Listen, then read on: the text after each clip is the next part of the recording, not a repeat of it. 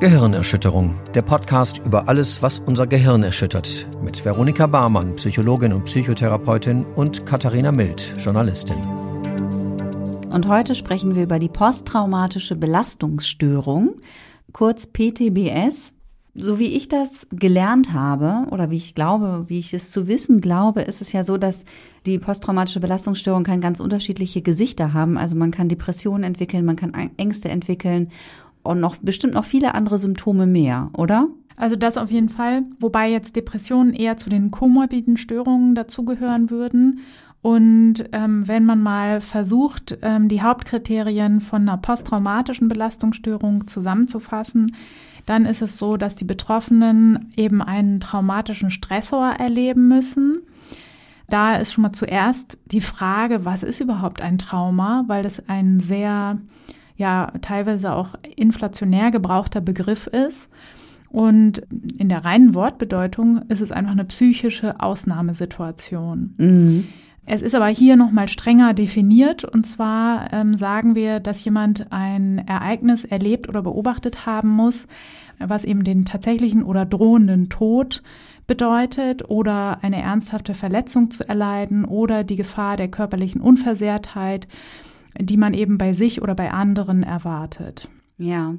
Da ist auch nochmal ganz wichtig diese Unterscheidung. Ne? Also ich, es muss nicht mir passieren, sondern, und das haben wir ja häufig, wenn man jetzt mal an den klassischen Fall der Lokführerin denkt, dem passiert ja selber nichts in seinem Fahrerhäuschen, aber der kann natürlich durchaus eine posttraumatische Belastungsstörung erleiden, weil er eben sieht, wie jemand anders versehrt wird. So. Wenn er jemanden überfährt, meinst du? Genau. Mhm. Ja. Und das zweite Kriterium ist, dass eben diese Person in der Situation mit starker Furcht, Hilflosigkeit oder Entsetzen ähm, reagieren muss. Mhm. Ich finde diese Definition nochmal ganz wichtig, weil man häufig auch, gerade jetzt in den sozialen Netzwerken, äh, sowas liest wie ein Entwicklungstrauma oder ähnliches. Und das wäre dann eben sowas wie ähm, emotionale Verschlossenheit der Erziehungspersonen oder ein Bindungstrauma. Das kann man sozusagen auch so bezeichnen, aber davon sprechen wir heute nicht. Ja. Sondern heute sprechen wir von Dingen wie Folter, Gefangenschaft, gewalttätige Überfälle, Vergewaltigungen, Naturkatastrophen, schwere Unfälle, unangemessene sexuelle Erfahrungen bei Kindern. Da ist auch nochmal ganz wichtig, das kann auch ohne angedrohte oder tatsächliche Gewalt passieren weil das häufig auch so eine Sache ist, dass, ähm, oder das habe ich auch schon häufig gehört, dass Betroffenen das auch so teilweise sogar von Fachpersonal gesagt wurde, dass wenn das eben nicht in Anführungszeichen gegen den Willen der Kinder passiert, dass es dann eben nicht so stark traumatisch wäre und das ist halt Quatsch. Ne? Mhm. Also Kindern sollte sowas nicht widerfahren und Kinder haben aber auch nicht das Standing und das Wissen, äh, eben zu sagen, nee, das will ich nicht, ne? weil ja. das halt oft eben Aufsichtspersonen oder ähnliches sind, die eben natürlich viel, eine viel höhere Macht haben, einfach so. Genau. Ja. Genau, und das sind die Traumata, von denen wir heute reden. Und das sind die, die eben dazu führen können, dass ich eine posttraumatische Belastungsstörung ausbilde. Und äh, da sind ein paar Zahlen wichtig. Und zwar über 55 Prozent der Bevölkerung erleben mindestens einmal in ihrem Leben so eine traumatische Situation. Mhm. Ist ja auch krass, ne? weil das ist ja jeder Zweite. Und ähm, ja, genau. Aber nicht jeder entwickelt daraus wahrscheinlich eine posttraumatische Belastungsstörung, oder? Ga ganz genau. Mhm. Nämlich von dieser Zahl nur 25 Prozent. Ah ja, okay. So, und deswegen. Aber immer noch relativ viele dann. Allerdings, ich finde das krass, weil 75 Prozent ja offensichtlich nicht. Ne? Und da, das ist auch ein ganz, ganz interessanter Forschungszweig. Resilienz. Genau. Was sind Risikofaktoren, die dazu führen, dass ich das ausbilde? Und was sind Schutzfaktoren, die mhm. mich ähm, ne, davor bewahren, so eine Symptomatik auszubilden einfach? Genau. Ja. Also es geht darum, dass jemand so etwas erlebt hat. Ne? Das ist die Voraussetzung.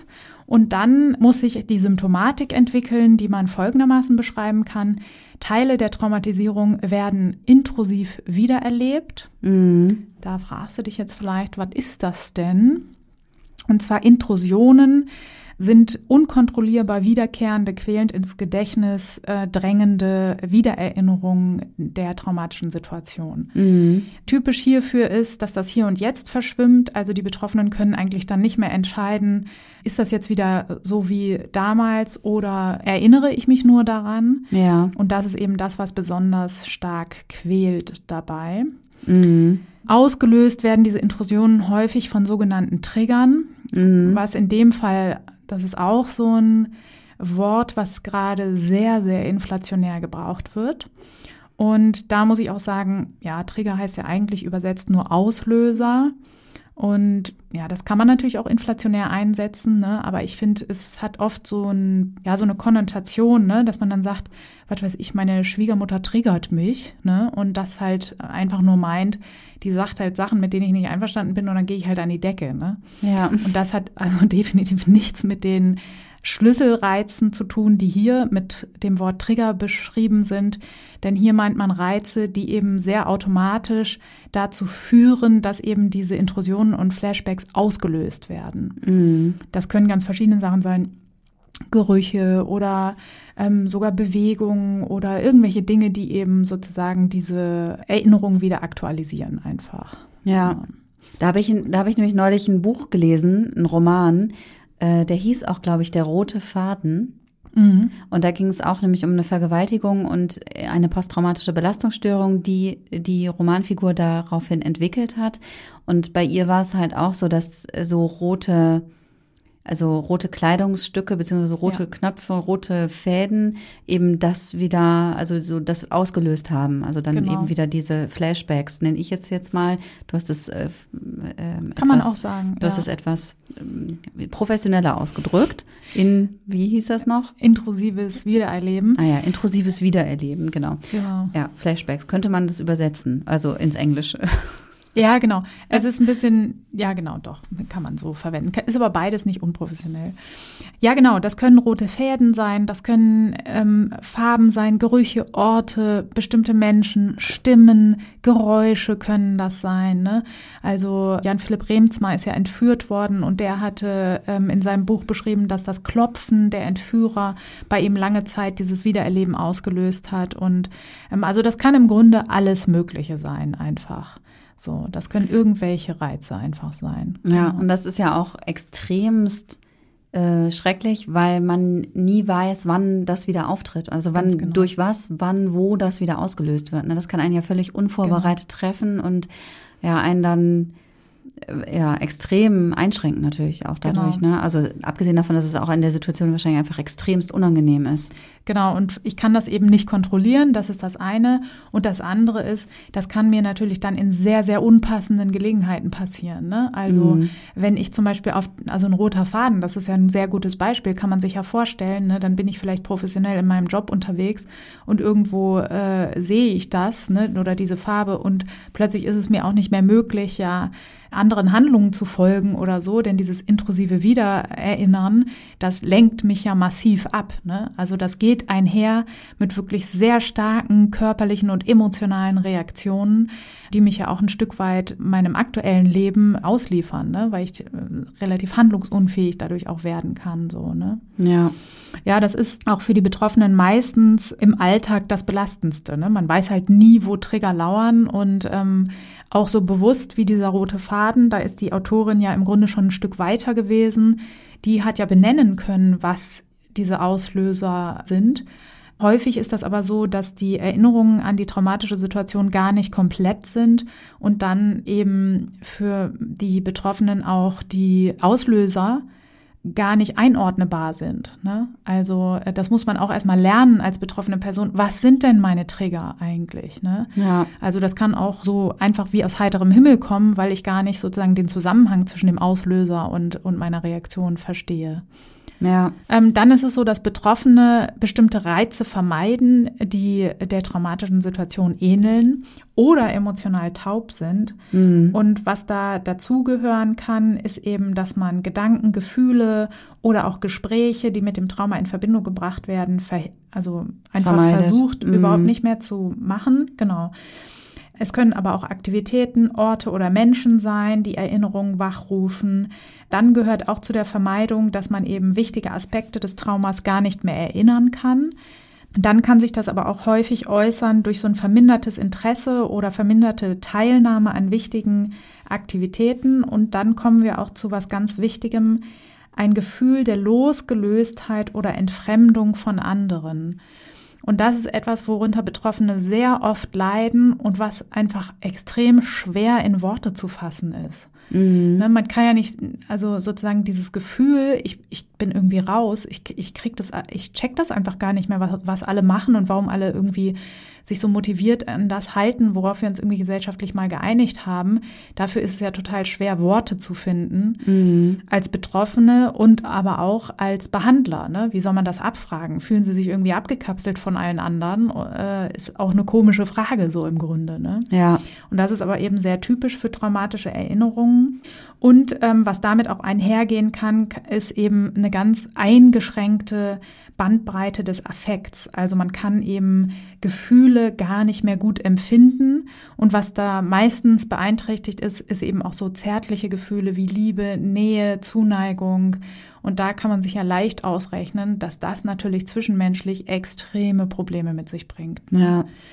Genau, und da, so, da machen wir dann vielleicht auch nochmal eine extra Folge für äh, Angehörige, die natürlich von solchen äh, Symptomen stark beeinflusst werden einfach. Ja. Weil das schwer ist, damit sich damit umzugehen. Das letzte Kriterium ist noch, dass die Betroffenen oft eine psychophysiologische Übererregung zeigen. Mhm. Das nennt man in Fachsprache auch ein erhöhtes Arousal und das ist eben so eine ganz starke Wachsamkeit, ähm, geht zurück auf eine Dysregulation des Nervensystems. Also es ist einfach so eine Überreiztheit quasi, die man ja auch sich gut erklären kann. Ne? Wenn ich sozusagen etwas erlebt habe, was mich so stark bedroht hat, dann ist es natürlich irgendwie auch sinnvoll von meinem Nervensystem, dass es sagt, so gut, in Zukunft müssen wir halt besonders dolle jetzt aufpassen. Allerdings ist das auch wieder, geht mit einer ganz hohen Schreckhaftigkeit einher und ist ja dann auch wieder in nicht bedrohlichen Situationen leider dann doch auch wieder einschränkend. Ne? Ja. Dieses erhöhte Arousal ähm, macht eben verschiedene Symptome, ähm, was auch meistens sehr, sehr belastend ist, sind die Schwierigkeiten ein- oder durchzuschlafen, eine starke Reizbarkeit oder Wutausbrüche. Das haben wir sehr häufig bei zum Beispiel kriegstraumatisierten Männern, die seltener mit, mit starker gezeigter Angst reagieren, was einfach sozusagen gesellschaftlich nicht so anerzogen ist, sondern denen eben häufiger mit so Wutausbrüchen, die sich auch total schwer auf eine posttraumatische ähm, Symptomatik zurückführen lassen, ne? weil man ja mhm. denkt, ach, der ist besonders stark und rastet einfach immer nur aus, nervt halt.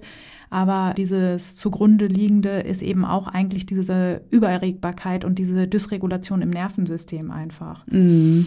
Was eben auch sehr häufig damit einhergeht, sind sehr starke Konzentrationsschwierigkeiten, was natürlich dann auch Probleme macht im Job zum Beispiel weiterhin, was Probleme macht in den zwischenmenschlichen Beziehungen und so weiter. Mhm. Ja, wenn man sich diese Symptome anguckt, dann ist das ja echt auch manchmal total schwierig, glaube ich, zu entscheiden, worauf ist das jetzt zurückzuführen? Sind das Symptome einer posttraumatischen Belastungsstörung oder ist das, kommt es irgendwo anders her? So? Genau. Und ich habe halt mal in einer Fortbildung auch gelernt, wie man halt erkennen kann, ob man schon mal ein traumatisches Erlebnis hatte. Also, mhm. dass man weil das ist ja auch manchmal nicht so ganz leicht zu entscheiden. Also wenn man jetzt schlimme Dinge erlebt hat in seinem Leben, fast jeder hat ja schon mal irgendwie was erlebt, was einen so nachhaltig, was mit einem krass gemacht hat, so. Und aber man weiß dann ja auch nicht, ist das jetzt wirklich was Traumatisches gewesen, so. Und da ja. gibt's halt eine Geschichte, die haben wir da in dieser Fortbildung gelernt, als ich mal da im sozialen Bereich gearbeitet habe, eine Zeit lang. Genau, das ist auch vielleicht ein ganz guter Test, um zu gucken, habe ich das schon mal erlebt. So, ich lese dir die einfach mal vor. Ja. Dann kannst du mal gucken. Ja. Genau. Stell dir bitte ein kleines Kaninchen vor. Es hoppelt an einem schönen Tag durch den Wald und genießt das warme Wetter. Am Waldrand befindet sich eine große Wiese und die kennt das kleine Kaninchen und es weiß, dass es da nicht raufhoppeln darf, weil es gefährlich ist. Weil die Wiese ist nämlich das Revier von der Katze und Katzen fressen eben kleine Kaninchen. Aber weil der Tag so schön ist, denkt das kleine Kaninchen eben nicht an diese Katze und hoppelt da so auf die Wiese rauf, ganz sorglos. Aber es hat die Rechnung ohne die Katze gemacht, weil die Katze lauert schon auf einem Baum und zack springt sie herunter und will das kleine Kaninchen dann auch schon fangen. Aber auf der Wiese ist ein großer Steinhaufen mit so einem unterirdischen Gang, der direkt zum Kaninchenbau führt. Also das Kaninchen ist schlau, schlägt schnell ein paar Haken und will sich in diesen sicheren Gang retten vor der Katze. Aber der Gang wird dann durch einen heruntergefallenen Stein blockiert, sodass es nicht fliehen kann. Und dann dreht es sich um, sieht aber schon vor diesem Steinhaufen die Tatze der Katze direkt vor seinen Augen. Und das kleine Kaninchen sitzt dann quasi in der Falle. Also es hat Angst um sein Leben, es kann nicht mehr weglaufen, es kann weder gegen die Katze kämpfen, weil es zu klein und zu schwach ist, es kann aber eben auch nicht sich in Sicherheit bringen. Also es ist in einer Nichts geht mehr Situation und in dieser Situation ohnmächtig ausgeliefert. Und das Gefühl, was dieses Kaninchen in dieser Geschichte wohl hat, also das, da ist dann die Frage, hat man sich auch schon mal so gefühlt wie das Kaninchen? Ja, sehr gut. Das ist eigentlich eine sehr, sehr gute Geschichte, weil das Gedächtnis sich verändert durch traumatische Erfahrungen und deswegen ist eben auch das willentliche Erinnern oft sehr schwer. Und darum finde ich das gut, auf sowas zurückzugreifen, weil wenn du vielleicht direkt fragst, ne, hast du schon mal was Traumatisches erlebt, dann mhm. bekommst du eben oft die Antwort, nö, geht eigentlich, ne? Auch bei Menschen, die zum Beispiel Kriegserfahrungen haben oder ähnliches, weil da eben oft die Sache ist, dass das eben als in Anführungszeichen normal gilt. Ne? Wenn du sie aber fragst nach ihren Empfindungen, so wie das diese Geschichte ja sehr, sehr geschickt macht, ne, mhm. dann können viel mehr Menschen sagen, ja, das äh, weiß ich, so, so habe ich mich da gefühlt. Ne? Ja. Und das ist eigentlich auch sehr schön, weil das nochmal so klar macht, das Kriterium ist nicht, wie schlimm war das Erlebnis, sondern es geht eher um die eigene Wahrnehmung. Also ähm, eine traumatische Erfahrung ist halt auch sehr subjektiv. Ne? Ja. Ich kann ja zum Beispiel, was weiß ich, überfallen werden und es umzingeln mich im Dunkeln fünf Gestalten mit Messern und die werden dann aber überrascht und rennen weg. Ja. Dann muss man ja ganz objektiv sagen, oh, ich bin ja noch nicht mal verletzt worden, ne? Aber wenn ich eben in dem Moment genau wie das Kaninchen denke, jetzt hat halt meine letzte Stunde geschlagen, dann reicht das eben aus, um äh, eine posttraumatische Symptomatik auszulösen einfach. Deswegen ja. finde ich das eine sehr, sehr gute, sehr geschickte Sache, um das zu überprüfen und auch ohne Menschen direkt nach Inhalten fragen zu müssen, die eben oft nicht so gerne erinnert werden, weil sie eben so oft ungewollt ins Bewusstsein drängeln. Ja. Es ist schwer zuzuordnen vor allen Dingen auch, weil eine posttraumatische Symptomatik sich nicht immer direkt nach dem Erlebnis ausbildet und vor allen Dingen nicht komplett. Ja. Sondern das kann länger dauern, bis zu einem Jahr. Und es gibt sogar auch den Typ der verzögerten posttraumatischen Belastungsstörung. Das kann auch sehr viele Jahre später erst auftreten wenn man zum Beispiel dann einen Stressor hat wie eine Trennung oder Umbrüche in der Lebensgeschichte oder so. Und die können dann eben Jahrzehnte später noch dazu aus, äh, dazu führen, dass man eben die Symptomatik ausbildet. Und da ist es natürlich oft wahnsinnig schwer herauszufinden, woran liegt das denn jetzt. Ne? Mhm. Ja, was ich mich auch frage, also wir haben ja eben auch über diese Geschichte mit den Fäden oder also mit so mhm. Triggern äh, gesprochen.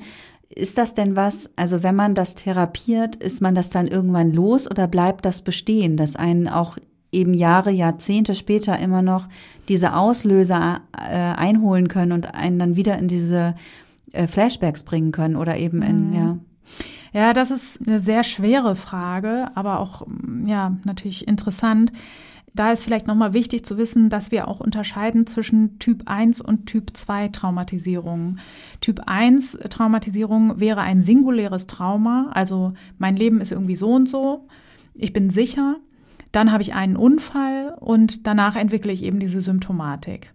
Mhm. Es kann aber auch sein, und das wäre so eine Typ-2-Traumatisierung oder auch komplexe Traumatisierung, dass ich eben wiederholt und anhaltender Traumatisierung ausgesetzt bin, wenn wir zum Beispiel denken an sexuellen Missbrauch oder körperliche Gewalt innerhalb von Familien oder eben Gefangenschaft mit Folter oder das Aufwachsen in Kriegsgebieten oder so. Mhm. Und da können wir eben oft nicht sagen, das Leben war vorher so und so und hatte eine gewisse Sicherheit, die man ausbilden konnte, sondern da besteht eben dieses unkontrollierbare, traumatisierende Umfeld über viele Jahre. Ja. Und da ist natürlich die Prognose dann auch anders, ehrlich gesagt. Mhm. Und ähm, ich würde schon sagen, wir haben sehr, sehr gute Therapien.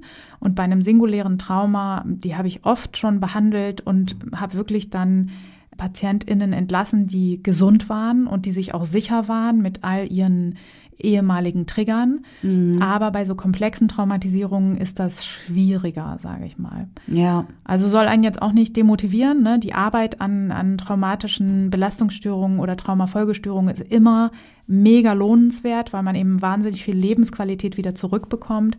Aber jetzt ausschließen, dass es immer noch mal einen Trigger geben kann, der einen da zurückwirft, ähm, würde ich nicht. Also so weit würde ich nicht gehen. Ja. Jetzt hast du ja vorhin auch gesagt, dass nur 25 Prozent der Menschen, die ein traumatisches Erlebnis hatten, auch diese so eine posttraumatische Belastungsstörung entwickeln. Mhm. Was sind denn da so die Risikofaktoren, dass das passiert? Also einmal liegt das daran, wie äh, schwer das Trauma ist, also wie stark diese Ausnahmesituation war. Dann hängt es äh, natürlich mit der Häufigkeit des Auftretens der traumatischen Situation zusammen. Je öfter das passiert, umso wahrscheinlicher wird es auch, dass ich eine Belastungsstörung ausbilde. Dann sind leider solche sozusagen in Meta-Analysen herauskristallisierten Faktoren wie niedriger Bildungsstand, niedriger sozioökonomischer Status, das Fehlen von sozialer Unterstützung nach dem Trauma, Faktoren, die dazu führen, die das wahrscheinlicher machen. Mhm. Was auch ein Risikofaktor ist, ist, wenn ich schon psychiatrische Störungen habe in meiner Vorgeschichte. Ja. Genau. Umgekehrt ist es eben so, Schutzfaktoren sind in der Regel eben Unterstützung nach dem Erleben eines Traumas und auch in, ja, eben Personen, die sich zuwenden und die so Sicherheit geben, die können eben dazu führen, dass ich eben besser mit dieser traumatischen Situation umgehen kann. Ja, das, also man liest und hört ja leider ganz viel, auch gerade im, im Themenfeld sexueller Missbrauch, dass ja da ganz oft Betroffenen nicht geholfen wird und dass denen nicht geglaubt wird und dass ja. das so abgetan wird. Ne? Also das ist genau. ja wahrscheinlich was, was dann sehr, sehr ungünstig ist, wenn. Genau. Ja. Genau, das ist halt, sage ich mal, die maximal fehlende Unterstützung, ne? Mhm. weil dadurch eben auch oft die gefährlichen Situationen, in denen das passiert, nicht unterbunden werden. Ja. Ne? Wir lassen Kinder oft alleine in diesen Situationen. Und natürlich sozusagen ist damit auch ähm, den Betroffenen sonnenklar, mir wird hier niemand helfen und ähm, ich stehe völlig alleine da. Und ich habe es wahrscheinlich am Ende so. auch noch verdient. Also das ist ja auch so oft ähm, fühlen mhm. sich Betroffene ja auch selber schuldig. Ja, das ist total wichtig, dass du das sagst, weil das hängt direkt mit dieser mangelnden sozialen Unterstützung zusammen. Mhm. Denn ich lerne ja in solchen Situationen, die Welt ist einfach extrem schlecht und niemand hilft mir zum Beispiel. Und das ist ja, dadurch äh, entsteht eine große Hilflosigkeit und auch eine extrem starke Unkontrollierbarkeit der Umwelt. Mhm. Und eine unkontrollierte, aversive Umwelt ist uns immer weniger lieb als eine, die wir wenigstens kontrollieren können. Also das kann man im Tierexperiment auch immer schön zeigen. Wenn die Mäuse entscheiden können, wann sie den Stromschlag kriegen, sind sie in Anführungszeichen glücklicher, als wenn es einfach über sie hereinbricht. Ja. Und diese Kognition, ich bin schuld, ist im Grunde eine Auflösung dessen. Weil wenn ich annehme, ich bin selber schuld, dann nehme ich ja auch an, ich könnte irgendwas tun, mhm. damit das nicht passiert. Ja. Und für Außenstehende ist dann häufig dieses, oh Gott, oh Gott, und jetzt denkt der, die Betroffene auch noch, sie hat das irgendwie provoziert, ist ja so, dass man denkt, oh Gott, das ist ja noch eine schlimmere Belastung. Dabei ist die Schuld beim Täter doch sehr eindeutig. Ne? Mhm. Für diese ähm, Seele in Not ist das aber oft ein, ein Überlebensmechanismus zu sagen, nein, nein, das ist nicht einfach nur der Täter und ich bin abhängig von dem, sondern ich kann zum Beispiel mit meiner Länge des Rocks, mit meinem, ich hätte besser auf meinem Getränk aufpassen müssen, was auch immer da die Kognitionen sind, die suggerieren mir immer, die Welt ist nicht so unkontrollierbar. Ich kann es beim nächsten Mal verhindern. Es liegt doch irgendwie in meiner Hand. Ja. Und das ist oft dieser Sinn, der eben bei fast allen Betroffenen eigentlich so ein Schuldgefühl auslöst. Ja, und eine andere Lösungsstrategie, sage ich jetzt mal so in Anführungsstrichen, für viele Betroffene ist ja auch, ist das die Leute, also diese so eine dissoziative Identitätsstörung, also dass die Leute dann in diesen Momenten, wo ihnen das Schlimme widerfährt, sich quasi Distanz zu schaffen, ne? Also, oder? Wie, also das genau. ist jetzt sehr laienhaft alles, aber du kannst das bestimmt gut erklären. Genau, da muss man nochmal unterscheiden zwischen dissoziativem Zustand, also ich drifte einfach weg, ich wünsche mich an einen schönen Ort. Ich sag mal so, im, im Kleinen kennt das eigentlich jeder. Ne? Man mhm. kennt das mal irgendwie, man sitzt in einem langweiligen Vortrag, man starrt irgendwo hin ne? und plötzlich hat man sich so festgeguckt und denkt dann irgendwie dran, na, was man gleich noch einkauft und was weiß ich was und ist gar nicht mehr im Raum vorhanden. Man hört gar nicht mehr, was der Vortragende, die Vortragende gerade erzählt. So, ne? Ja. Und natürlich kann man sich vorstellen, in sehr aversiven Situationen kann das auch eine sehr hilfreiche Strategie sein. Mhm. Aber meistens ist es eben so, dass in solchen Ausnahmesituationen solche Strategien richtig eingebrannt werden. Und dann ist es eben so, wenn mir, wenn das eine für mich wirksame Strategie war in diesen traumatischen Situationen, können eben auch diese Trigger, von denen wir vorhin ges äh, gesprochen haben, genau diesen Zustand wieder auslösen. Mhm. Das heißt dann aber für mich, ne, ich laufe gerade über eine große befahrene Straße und plötzlich hupt jemand und das ist für mich sozusagen der Auslöser und dann äh, dissoziiere ich und bin nicht mehr in der Situation anwesend. Das kann natürlich sehr gefährlich sein, ne? Ja. Weil es wäre schon ganz cool, wenn ich auf einer viel befahrenen Straße mit meiner Aufmerksamkeit so ein bisschen dabei bin. Ne? Mhm. Oder ich versuche irgendwie mm, im Studium äh, einer Vorlesung zu folgen, aber immer wenn ich eine bestimmte männliche Stimme höre, drifte ich innerlich weg, zum Beispiel. Beispiel. Ne? Ja. Deswegen, das kann dann auch sehr belastend sein. Und mm, es ist auch sozusagen ein Kontinuum. Das kann so weit gehen, dass ich eben ganz andere Persönlichkeitsfacetten quasi annehme durch diese Spaltung meines ja, Gehirns, sage ich mal jetzt mhm. ein bisschen ähm, verkürzt gesprochen so. Und das häufige Erleben von solchen psychischen, extremen Ausnahmesituationen kann eben dazu führen, dass dieses dieser Schutzmechanismus des Abspaltens irgendwann richtig in meine Identität übergeht und ich dann etwas ausbilde, was man früher eben multiple Persönlichkeitsstörung genannt hat und was dazu führt, dass ich auch oft durch Trigger ausgelöst switche zwischen ganz vielen verschiedenen inneren Personen, mhm. von denen mir unter diesen traumatischen Bedingungen eben das sehr genutzt hat, die als verschiedene Personen abzuspalten, weil ich dann nicht eben immer mit allem gleichzeitig konfrontiert bin, zum Beispiel. Ja. Ich kann dann halt sagen, so jetzt bin ich bei die Erwachsene und der ist jetzt gar nichts passiert. Ha. Und ähm, dann kann ich aber nicht mehr kontrollieren, wenn dann zum Beispiel eine kindliche Person in mir hochkommt und das Ruder übernimmt. So, ne? Mhm. Auch das ist eine Störung, die sehr stark im Alltag zu Beeinträchtigungen führt. Die müsste man aber vielleicht auch nochmal, ja, vielleicht machen wir da nochmal eine ganz eigene Folge drüber, weil das natürlich schon ein bisschen komplexer noch ist und auch die Behandlung nochmal anders ist als jetzt die Behandlung der posttraumatischen Belastungsstörung. Ja, also wir haben, genau, das ist jetzt so eine Sache, die man auch daraus entwickeln kann, eine Erkrankung, die man quasi aus der posttraumatischen Belastungsstörung heraus entwickeln kann. Genau. Depression hatten wir vorhin auch schon gesagt, so als komorbide ja. Störung. Was gibt's denn noch? Andere Angststörungen sind häufig noch assoziiert und äh, ganz oben mit dabei ist natürlich auch immer die Abhängigkeiten oder auch der schädliche Gebrauch, einfach eben zur in Anführungszeichen Behandlung oder Selbstmedikation der starken Symptomatik. Weil man kann sich das vorstellen, wenn ich so übererregt die ganze Zeit bin, dann ist natürlich ein sedierendes Suchtmittel wie zum Beispiel Alkohol, mhm. eine Erlösung. Ne? Ja. Und das führt dann eben oft zu einem schädlichen Gebrauch und hat dann natürlich weitere Konsequenzen und Einschränkungen, die eben so eine Sucht mit sich bringt. Und andere Drogen wirken vielleicht noch schöner. Genau, ja. Das ist sehr häufig, dass das schädlich gebraucht wird. Dann ist auch die Somatisierungsstörung eine häufige komorbide Störung, dass sich eben auch diese Belastungen durch körperliche Schmerzen und ja, eben andere äh, Symptome äußern.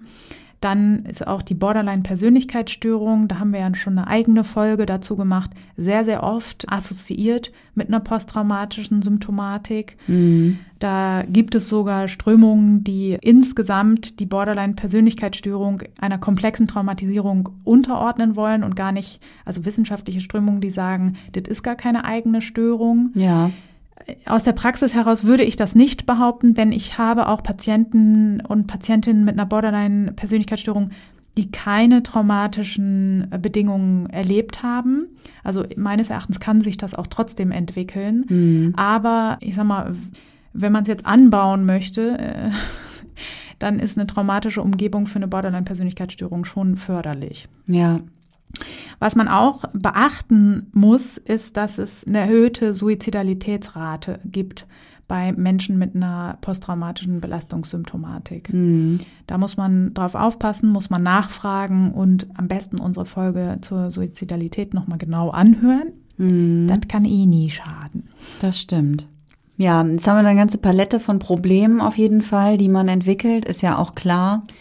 Wie, wie behandelt man das denn? Also gibt es überhaupt die eine Behandlung für diese große Palette auch an Symptomen?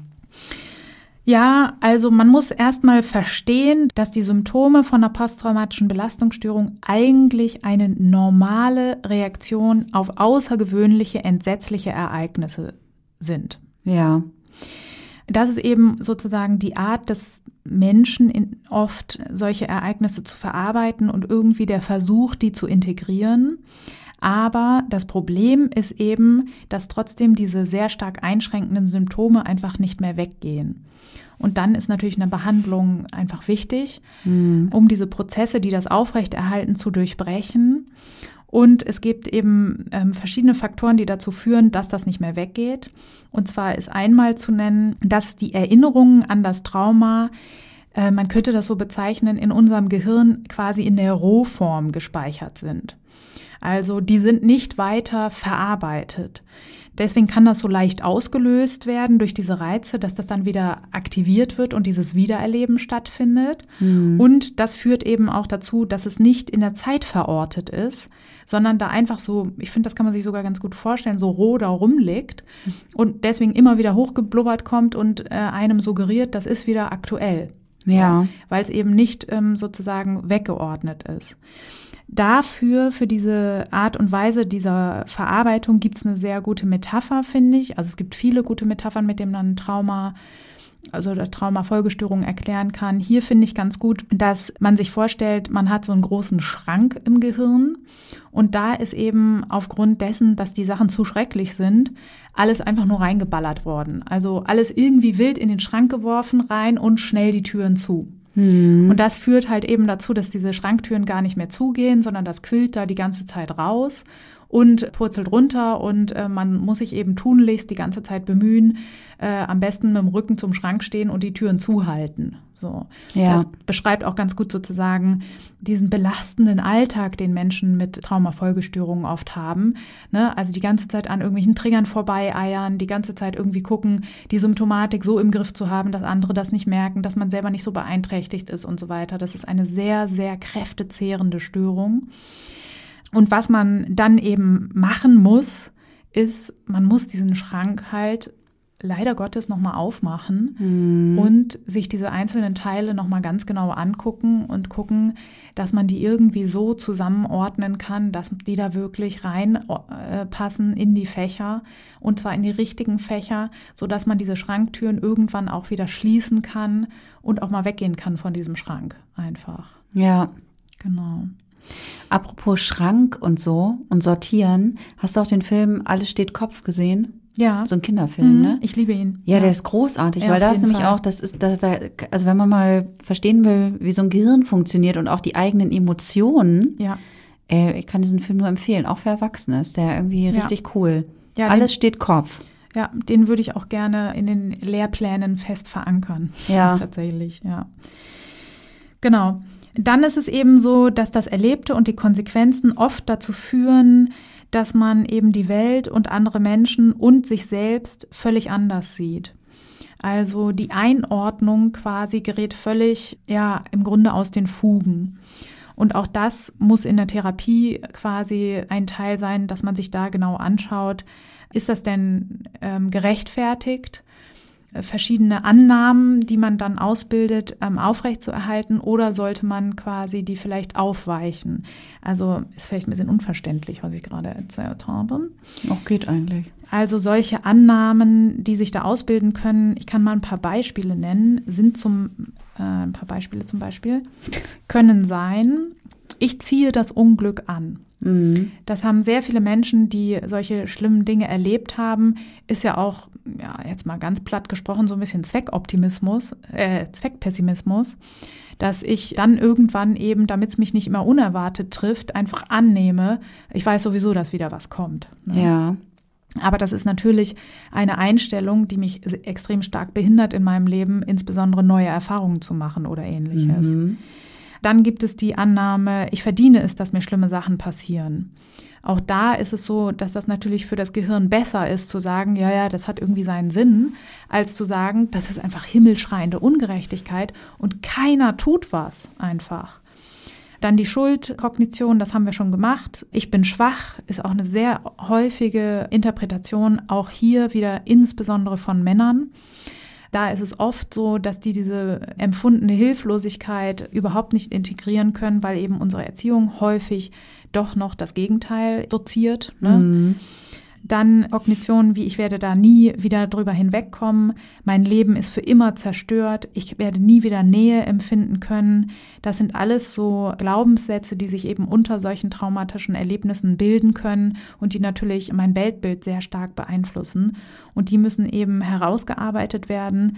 Und dann muss man halt genau hinschauen, was will ich denn davon behalten und was möchte ich einfach loslassen. Also einfach, das ist auch ein gutes Wort in dem Zusammenhang. Das ist natürlich wahnsinnig schwierig. Mhm. Aber ähm, das ist eben ganz, ganz wichtig, das in, in Frage zu stellen. Ist das denn wirklich so? Bin ich denn ein schwacher Mensch?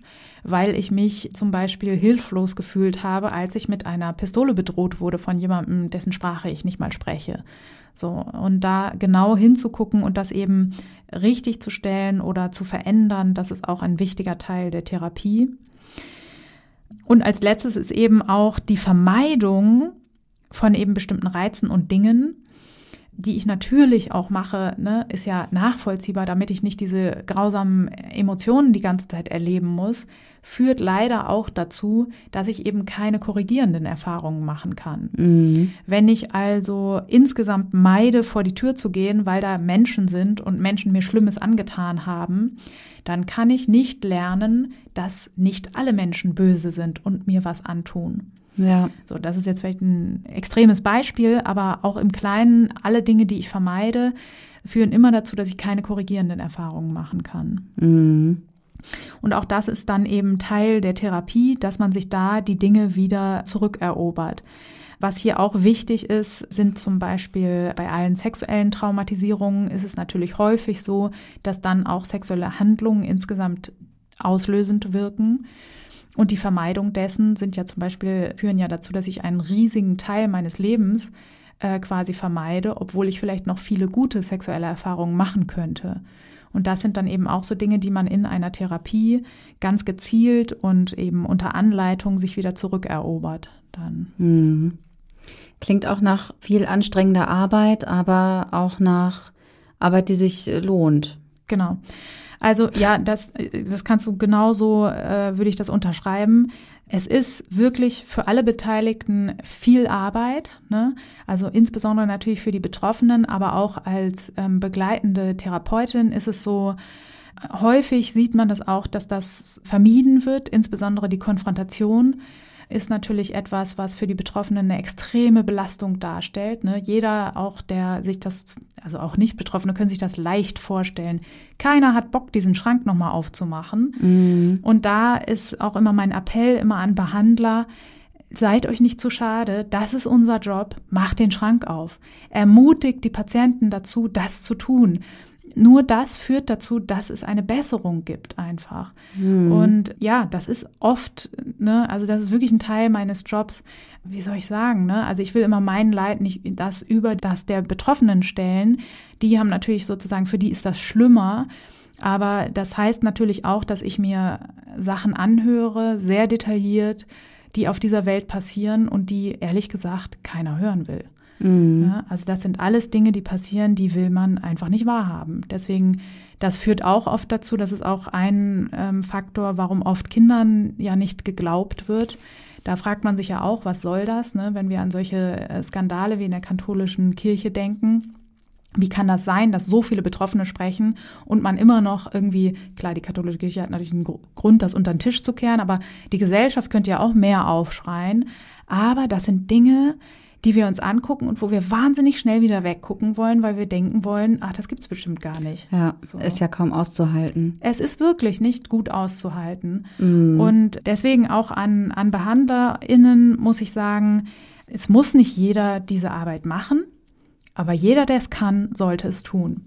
Also das ist immer so, das sind auch nicht meine schönsten Tage auf meiner Arbeit. Ne? Also ähm, äh, bei mir ist das immer der Kotzeimer-Faktor, wenn ich irgendwie, wenn ich abends nach Hause komme und mein Mann fragt, wie war der Tag? Und ich sage, der Kotzeimer-Faktor war wieder richtig hoch, dann weiß der immer schon, weil man natürlich sich Dinge aus unserer Gesellschaft anhören muss, wo man, ich reagiere da professionell und ich weiß auch, was ich machen muss mit meiner Arbeit und so weiter. Und in erster Linie kommt es mir dann natürlich auf die Empathie an, aber manchmal schaffe ich das auch wirklich nur, während ich imaginär einen unsichtbaren Kotzeimer unterm Tisch hervornehme oder einfach reingöbel, weil Entschuldigung, das kann ich auch wirklich nur mit Brechtsworten halten. Äh, manchmal kann ich gar nicht so viel essen, wie ich kotzen möchte. Ja. Und da muss man sich einfach nicht zu schade sein, wirklich mit beiden Händen in der Scheiße zu wühlen, weil nur das bei den Betroffenen zu einem besseren Leben führt. Hm. Vielleicht ein bisschen unwitzig heute die Folge. Ja, es ist einfach eine uncoole Erkrankung. Ja. Weil sie halt auch, ich denke dann halt auch immer so, es sind halt so vermeidbare Dinge. Ne? Ich meine, dass man, gut, Ja. wahrscheinlich ist alles vermeidbar, theoretisch. Also man hat so das Gefühl, es könnte, man hätte, also es hätte doch, ne, man hätte es doch auch mal vermeiden können, den Ausbruch dieser psychischen Erkrankung. Es ist gar nicht erblich, zum Beispiel. Ja. Weißt ja, du, es ja. ist so, ja, es sind einfach Menschen daran schuld, dass das passiert ist, andere Menschen. Finde Ja. ich, finde ich oft kacke. Genau. Ja, und da muss man sich natürlich auch anschauen, ne? Täter werden ja nicht Täter aus Langeweile, sondern ne, da muss man, das hilft mir auch oft immer, das große Ganze dann wieder zu sehen. Ne? Ja. Und wir haben einfach als Menschen so viel Grausamkeiten schon uns angetan, dass das einfach noch eine lange Zeit so fortbestehen wird. Aber es ist natürlich, ähm, ja, oft versagt einem da die Nachvollziehbarkeit. Ne? Also das sind Dinge, die passieren, wo man einfach denkt, das, das, das, gibt's einfach gar nicht. Das kann, also ich möchte das auch gerne nicht glauben, einfach. Ja. Ne? Genau. Und trotzdem ist es wichtig, dass wir es tun. Ja, genau. Also das ist ganz, ganz wichtig. Und also wenn wir da unseren gesunden Menschenverstand zusammenraufen, dann wissen wir auch, dass das passiert. Ne? Also Ja. das ist auch, da haben wir genug Belege dafür. Wichtig ist immer äh, nochmal zu sagen, wenn man betroffen ist, es gibt zwei Verfahren, die ähm, ihre Wirksamkeit bei der posttraumatischen Belastungsstörung nachweisen konnten. Und das ist einmal die kognitive Verhaltenstherapie mit Traumafokus. Da gibt es auch TherapeutInnen, die nochmal speziell Zusatz ausgebildet sind. Das bin ich zum Beispiel gar nicht. Ich will das immer nochmal machen, aber irgendwie gibt immer so vieles, was ich noch machen will. Und äh, das zweite Verfahren, was einen Wirksamkeitsnachweis erbracht hat, ist das sogenannte EMDR, Eye Movement Desensitization and Reprocessing. Desensitization and Reprocessing. Kann man das nicht auf Deutsch sagen? Ja, auf Deutsch ist es ein bisschen holprig, heißt es quasi Desensibilisierungsaufarbeitung durch Augenbewegung. Das ist aber ja auch nicht ganz unumstritten, oder? Diese Augengeschichte. Ja, also es hat seine Wirksamkeit nachgewiesen. Und zwar in randomisiert kontrollierten Studien. Und deswegen ist es ein Verfahren, was ich auch einsetzen würde. Tatsächlich die Theorie, die dahinter mal stand, ist ja, dass sozusagen diese Augenbewegung, es geht darum, dass der Therapeut Finger hin und her bewegt und man mit den Augen dem folgt. Oder auch äh, Berührungen, zum Beispiel, dass man links und rechts tappt dass die dazu führen, dass im Gehirn irgendwie beide Gehirnhälften aktiviert sind und so weiter und deswegen die emotionale Verarbeitung besser stattfinden kann. Das weiß ich nicht ganz genau. Da müsste ich mir die Studienlage nochmal aktuell angucken. Aber was darunter eben stattfindet, ist eine Konfrontation. Und davon wissen wir ja, dass es hilfreich ist und wirkt. Ja. So. Ich hatte am Anfang, habe ich immer so spaßhaft gedacht, dass das, glaube ich, den BehandlerInnen vor allen Dingen die Scheu nimmt, zu konfrontieren, weil man irgendwie, weil beide irgendwie was haben, woran man sich halten kann. Ja. Also auch jede Konfrontation, auch innerhalb der kognitiven Verhaltenstherapie, ähm, sollte natürlich mit Techniken, also der Patient sollte mit Techniken ausgestattet sein, dass er nicht äh, den Emotionen äh, hilflos ausgeliefert ist. Und ich glaube eben, dass diese Augenbewegungen auch eine Strategie sein können, ähm, dass man sich im Hier und Jetzt verankert, während man sich wieder diesen traumatischen Erinnerungen aussetzt. Da gibt's aber noch viele andere Techniken, wie man das erreichen kann. Und die beherrschen eben Therapeuten, ähm, die da drin ausgebildet sind.